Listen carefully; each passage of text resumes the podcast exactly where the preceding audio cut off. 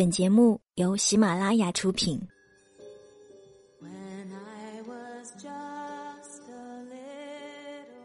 一座城市，一个坐标，一个故事，一段回忆。你在你的城市有故事吗？轻轻聆听那些年我们自己的故事。晚上十点，诉说心情，聆听你我。嘿，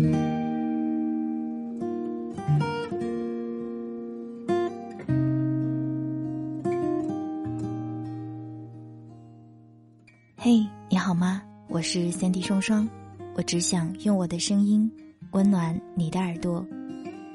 这里是周日的晚上十点，在今天的节目当中，要和您分享的是《世界那么大，我想去看看》的其中一篇文字。那在节目中呢，我们同样也会送出十本《世界那么大，我想去看看》。我们会在评论当中挑选出楼层为三十七的倍数的十位听友。送上我们的这本书，接下来就让我们一起欣赏来自于八月长安的神社的玛丽安。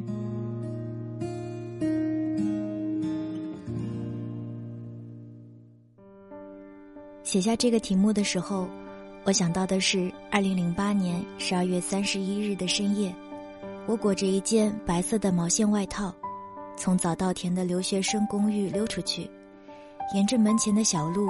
一直走到街角的小小地藏庙。日本的习俗是在新一年的一月一日，阖家去神社祭拜祈福。我一个人在异乡，也不打算排长队去凑热闹。儿时物质精神都很匮乏，那一点点期待都被积攒到节日的那一天释放。随着年纪越来越大，早已经对这一类的庆典失去兴趣和新鲜感。不过，我依然记得高中时，还会在每个新年前夕的夜里，点亮台灯，为新一年的自己写一封信。亲爱的，新一年的我，展信安。信里总结上一年的经验教训，给未来的自己提提建议，说不定可以总结出来一、二、三、四的阶段性计划。合上日记本的那一刻。心中满足的，仿若新一年真的会不一样似的。人是需要仪式感的，仪式感让人活得庄重。说真的，初中一年级的时候，我日记本中未来计划，甚至还包括考上哈佛这种话，也只有过去这么多年，我才敢笑嘻嘻的将当年那个小小的自己的雄心壮志公布出来。计划这种东西。只有既相信自己，也相信命运会善待他的人，才有心力去制定。所以，渐渐被我放弃的一、二、三、四，究竟是因为我不再相信自己，还是不相信命运会善待我呢？异国他乡并不浓厚的新年气氛，却让我突然有了兴致。虽然并不清楚应该去哪里。可能是觉得自己即使不再给二零零九年什么特别的期许，也至少应该尊重这个马上就从身边溜走的二零零八年。或许只是想要站到街上，看着我自己经历过的几百个日夜，在灯红酒绿的街上聚首，然后一起从东京的车水马龙中疏忽不见。就在这时候，忽然下起了雪。我抬起头去看泛红的夜空。下雪最迷人的地方在于，当我努力仰起头向上看的时候，总是会不由自主的想要追寻它们最开始出现的踪迹。然而，我的眼睛追不到它从天而降的漫漫前路，所能捕捉到的只是它靠近我那一瞬间的无中生有。无中生有。他在路灯下与我眼前变了一个戏法，一刹那落了满身。我一直都记得那一秒钟，人生中有那么多一秒钟，像落了满身的雪，都被我们在前行中抖落。也许就幸存那么一片，化成了水滴，落在心上。我记得自己抬起头寻找雪花踪迹的瞬间，甚至我听见心底里有个声音说：“你会记得这个瞬间，不为什么，总之，你会记得。”可惜东京的雪总是下不大，身处在唯美的意境，一旦想到我那个美利坚室友说的，好像上帝在挠头皮，就会煞风景的笑出声。我就沿着小路走走停停，从一片橙色的路灯光圈，走进另一片橙色的路灯光圈。流浪猫偶尔会跳上人家的院墙，跟我走一段，然后又悄然隐没于夜色中。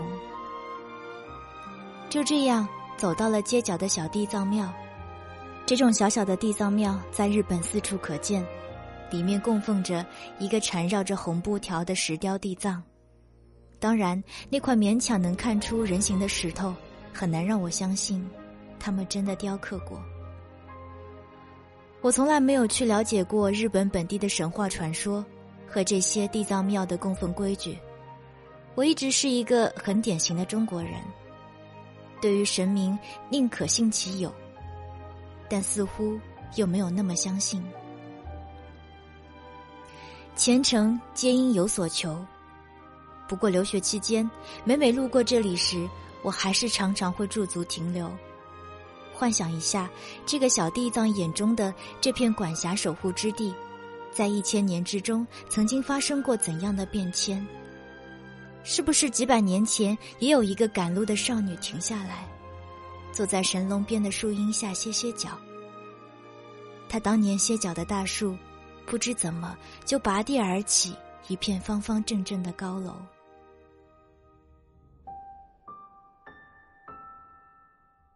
街角的地藏庙处在小路和主干道的交叉口上，我呆站了一会儿，也不知道应该做什么，倒开始心虚自己一直鬼祟的站在这里，看起来会不会很像图谋不轨的浪荡少年？突然。背后响起很温柔的声音。我回过头，一个经过主干道的上班族打扮的女孩子主动问候了我，指指地藏庙，问我是不是外国人，是不是想要写会马。她说着，就走向神龛前面的一排架子，上面已经用红色丝带系满了许愿的木牌。许愿，多少年没有做过的事情了。我在他的指点之下，买了这样一张十五厘米见方的小木牌，一面用来写字，另一面则画着和风海浪。他笑着对我说：“新年快乐。”然后消失在了十字路口，留下我一个人对着卡片发呆。巴掌大的地方，要写什么呢？我跑去看架子上其他人写好的卡片。发现日本人的愿望和我们中国人的愿望也没有什么太大不同。希望临产妻子母子平安，祈求明年大学联考能够升入东京大学。马上要毕业了，请神明赐我好工作。大多都是通过自己的努力可以实现的事情，写在卡片上，既是祈祷，也是自我鼓励。这样的许愿，只是想要告诉神明，我相信我自己。我只希望，当我足够努力的时候，你可以让命运善待我。那么我自己呢？什么事情是我自己真心希冀，可以足够努力，却不知道命运是否能够善待我的呢？这三点里面，我最不确定的反而是前面两点。我想要什么？我又是不是真的渴望到了愿意为之付出所有的地步？命运善待我的时候，我是不是会足够坦然呢？二零零八年十二月三十一日时，我二十一岁。我出生在北方，在北京读书，跑到东京去做交换生。我在很好的学校读书。我未来可能会成为一个金融或会计从业者，做一个上班族。在没有上一辈原始积累的情况下，靠着自己闯入成年人的世界之中，为未来的自己勉强挣得房子和大城市户口，有一块不大的立足之地，生儿育女，留下很多遗憾的同时，也欣慰自己没有错过任何一步正常的人生路。这样，有朝一日，我即使没办法成为什么大富大贵的人物，也至少能让我父母在和别人攀谈的时候，骄傲于自己女儿在人生指标 checklist 上的主要选项上，都打好了对勾。别人们用世俗的眼光，早早就划好了人生考卷的复习范围，我们就在这个题库内努力的答题，总归要及格。才算是对得起父母。这样一想，那么我的眼前就摆着太多可以写的东西：父母健康，朋友平安，功课进步，找到好工作，嫁个高富帅，赚大钱，发横财，周游世界。表面上，我的欲望实在太普通真挚了，和所有人都一样。面面俱到，寸土不让，膨胀拥挤到会马完全装不下，恨不得标注见背面才好。可是拿着笔的那一刻，我知道这些都不是我想要的。我忽然想起了玛丽安。玛丽安不是一个人，她甚至不是一个具体的纸袋，但是在我的心里，这三个字却比一切都清晰。玛丽安，是一个咒语。小学五年级的时候，我们学校有一个很不负责任的保健课老师，他懒得讲课，有时候就会糊弄我们这群学生，搬把椅子坐到讲台前，跟我们胡扯那一些他昨天看过的电视剧、国产电视剧情，哄得班里的同学们如痴如醉。可我觉得他的故事讲的逊毙了。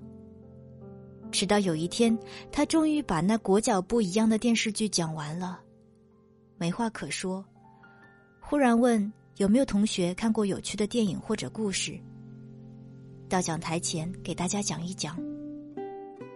我鼓起勇气举了手，可我没有讲任何我看过的电影电视剧，我张口就胡编了一个通体雪白、会预告死亡的鸟儿与一个患了心梗的老知青的故事。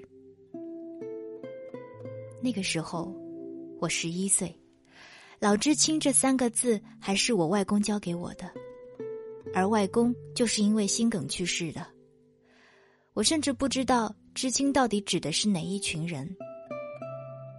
那个故事把大家都听呆了，我在讲每一句的时候都不知道下一句会是什么。然而，这个行为本身让我痴迷至今。这个世界最迷人的是人本身，人身上永远有故事，怎样的人都会有故事。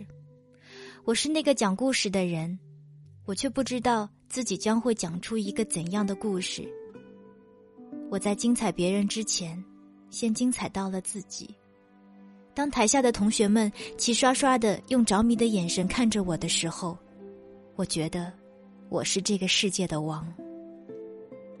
然后，这个世界的王走下讲台，回到现实中，重新成为一个不快乐的小孩儿，表面顺从而乖巧，内在早熟又乖张，抗拒我的生存环境，却又没有能力逃离，甚至连逃跑的念头都不甚清晰。讲故事这件事情发生在那天晚上。我和爸爸妈妈一同去了某个饭局，饭桌上大人们继续吹牛说闲话，说不过了就把各自的孩子们再拉出来一较长短。饭店里的电视机一直在放《狮子王》的第三部，我看得入了迷。鹏鹏和丁满一直在寻找他们乌托邦一样的乐园，他们叫它哈库纳马塔塔，斯瓦西里语。寓意是无忧无虑的乐土。我看着一只野猪和一只猫鼬在电视上寻找他们的哈库纳马塔塔，圆桌边一群喝多了的大人在吹牛吵闹，道人长短，攀比财富。狭隘的眼界和价值观是我脚下的土地，长出一片遮蔽天空的树荫。所有人都坐在这片树荫下乘凉嬉戏，一点也不想看一看远方。那一刻，我忽然觉得，自己也一定要有这样一个咒语。在邻居叽叽喳喳念叨：“谁谁家的姑娘嫁到了局长家，买了宝马车，可算有个好着落的时候。”在亲戚们说，人生最大的成功就是赚得多、嫁得好、守着一方山头做山大王的时候，我一定要记得在心里不停的念这个咒语。它会是我的结界。我知道这些有钱、有房、有车的标准未必不是幸福，那也是某些人的某种好人生。但是我害怕久而久之耳濡目染。这些备受推崇的别人的好人生，会成为我潜意识的范本。我的翅膀还没长成，我飞不了。但真正令人恐惧的是，当我的翅膀长成，我却忘了自己要起飞。所以我需要一个咒语，一个不需要很复杂，更不需要别人理解，但是只要不停的念着，就不会弄丢了自己的咒语。我不记得自己为什么会选择“玛丽安”这三个字。我想这并不重要。即使过了很久之后，这三个字开始不再被我成长后的审美观所喜爱，它也始终刻在我的脑海里。是我内心想要成为的人。一开始只是一个模糊的影子，后来开始有血有肉，伴随着我成长。这三个字所代表的内涵。愈加丰富。玛丽安是一个讲故事的小姑娘。玛丽安是远方，是自由，是无限的惊喜，是从来不会被框定的未来。我其实非常羞于向别人描述这个我根本描述不清楚，却非常轻易就能让你们误读的玛丽安。回头看我上面刚刚写下的那几行字。我发现，我对玛丽安这个概念的叙述完全跑偏了。但是没有办法，我尽力了。它本来就不是为了让别人理解而准备的，它是为了让我自己能够理解我自己。我人生中大大小小的快乐和悲伤，坚持与放弃，每一次抉择，我都会在心里默念这三个字。它是我印在心上的标签，所以，请你让我成为玛丽安。我想要成为玛丽安。我站在雪中，面对着木牌，从讲台前和酒桌边，从十一岁的课堂上穿越回来，种种措辞和情绪在脑海中碰撞，可是笔尖却毫不犹豫的写下了这句话：“亲爱的神明。”我会成为玛丽安，我会成为玛丽安。我不求你帮我，我只希望，当我剥离了一层一层包裹着自己的欲望，你能看到我真正的野心。你是一个小小的地藏菩萨，你一直坐在这里，看见过高楼拔地而起，看见过大厦倒塌倾颓，阅读过无数人的许愿卡。看他们头顶形形色色的渴望，在街上来来往往；看他们相聚又分离，得到或失去。你见证过太多，我希望你见证我。二零零八年的十二月三十一日就这样过去了。二零零九年的十二月，我的第一本《你好旧时光》出版了。那个抬头去看雪花的瞬间，也在二零一一年，被我从记忆里小心的拿出来，放在了再版的书里面。我从来不知道一本书会这样改变我的人生。但又觉得一切是顺理成章的。我的小小玛丽安已经等了我许多年。这许多年中，我曾经被别人的光环晃瞎了眼，妄图去成为一个踩着十厘米高跟鞋、背着笔记本电脑，今天法兰克福，明天纽约证交所的精英女性，却发现自己实在不是这块料。也曾经因为承认了世界的丑恶面目与赤裸裸的不公平，气闷的嚎啕大哭，恨不得自己的亲爹是李刚。做过许多荒唐的事情，走过的弯路纠结成一圈又一圈。但是不管怎么走，玛丽安都在路的尽头等我。过程比结果重要。世界上可以有无数人对这句话提出反对：运动员、高考生、谈判代表以及和死神赛跑的主治医生。然而，作为一个作者。我对这句话的热爱超乎你的想象。做错事，走错路，爱错人，错，对我来说都是不存在的。对一个讲故事的人来说，生命的过程就是结果。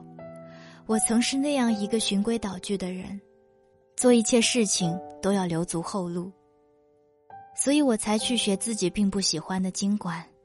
因为好找工作，所以才没有在少年时期破釜沉舟去做自己喜欢的事情，因为没保障。我就这样成为了一个对的很乏味的人。对玛丽安来说，这才是错的太离谱。作为一个小说作者，我并不算天赋异禀，然而也没有足够努力，但是我知道。我已经做到了第一步，我有机会重新成为了一个讲故事的人。我热情的去生活，去了解人，去听故事。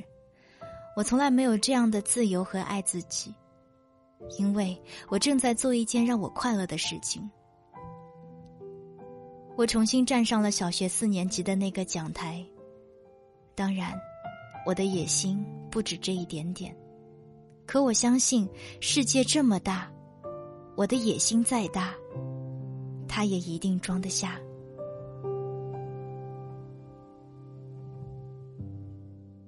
刚刚大家听到的这篇文章是来自于《世界那么大，我想去看看》的其中一篇，来自于八月长安的《神社的玛丽安》。在今天的节目当中，我们也将送出十本《世界那么大，我想去看看》。我会在评论当中选出楼层为三十七的倍数的朋友，送上这本书。好了，那今天的文章就给你分享到这儿吧。如果你想要在第一时间听到我们节目的更新，欢迎下载喜马拉雅手机客户端。如果你想要在第一时间听到我的声音以及了解我的资讯的话，欢迎关注我的新浪微博或者是微信公众平台 Sandy 双双，Sandy 是 S A N D Y。这里是周日的晚上十点，我是 Sandy 双双，我只想用我的声音温暖你的耳朵，祝你好梦，晚安。